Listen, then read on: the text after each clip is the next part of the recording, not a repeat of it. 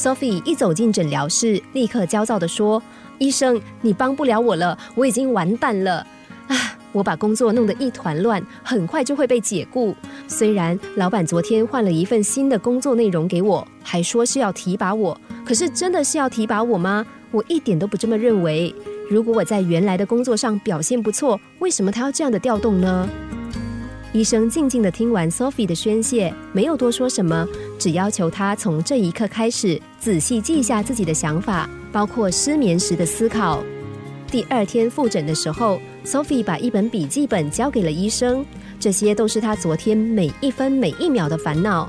上面记载着：“我其实一点也不强，今天的成功全靠运气。唉，明天早上要主持一个会议，怎么办？我从来没有主持过会议。”今天老板的脸色看起来很差，很吓人。该不会是我又做错什么事情了吧？类似这样的负面思考加起来居然有二十六条。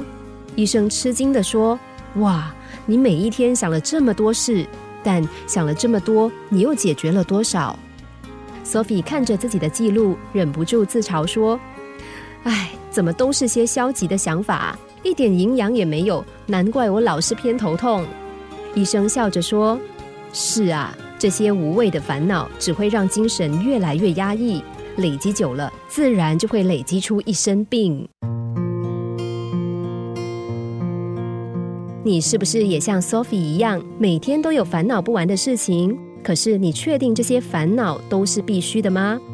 不要再为小事担心了，不必苦苦猜测老板的心思。即使没有猜中，你还是可以坦然面对老板。”因为你的工作态度更重于拍对马屁，你更不必浪费那么多时间试衣服，出门前十分钟决定就可以了。因为时间紧迫，反而更能逼你做出最后也会是最适当的决定。经常沉溺在无谓烦恼中的你，应该抽身出来了吧？生活中真正值得关心的是那些美好的事，怎么会是一堆堆繁琐的无聊小事呢？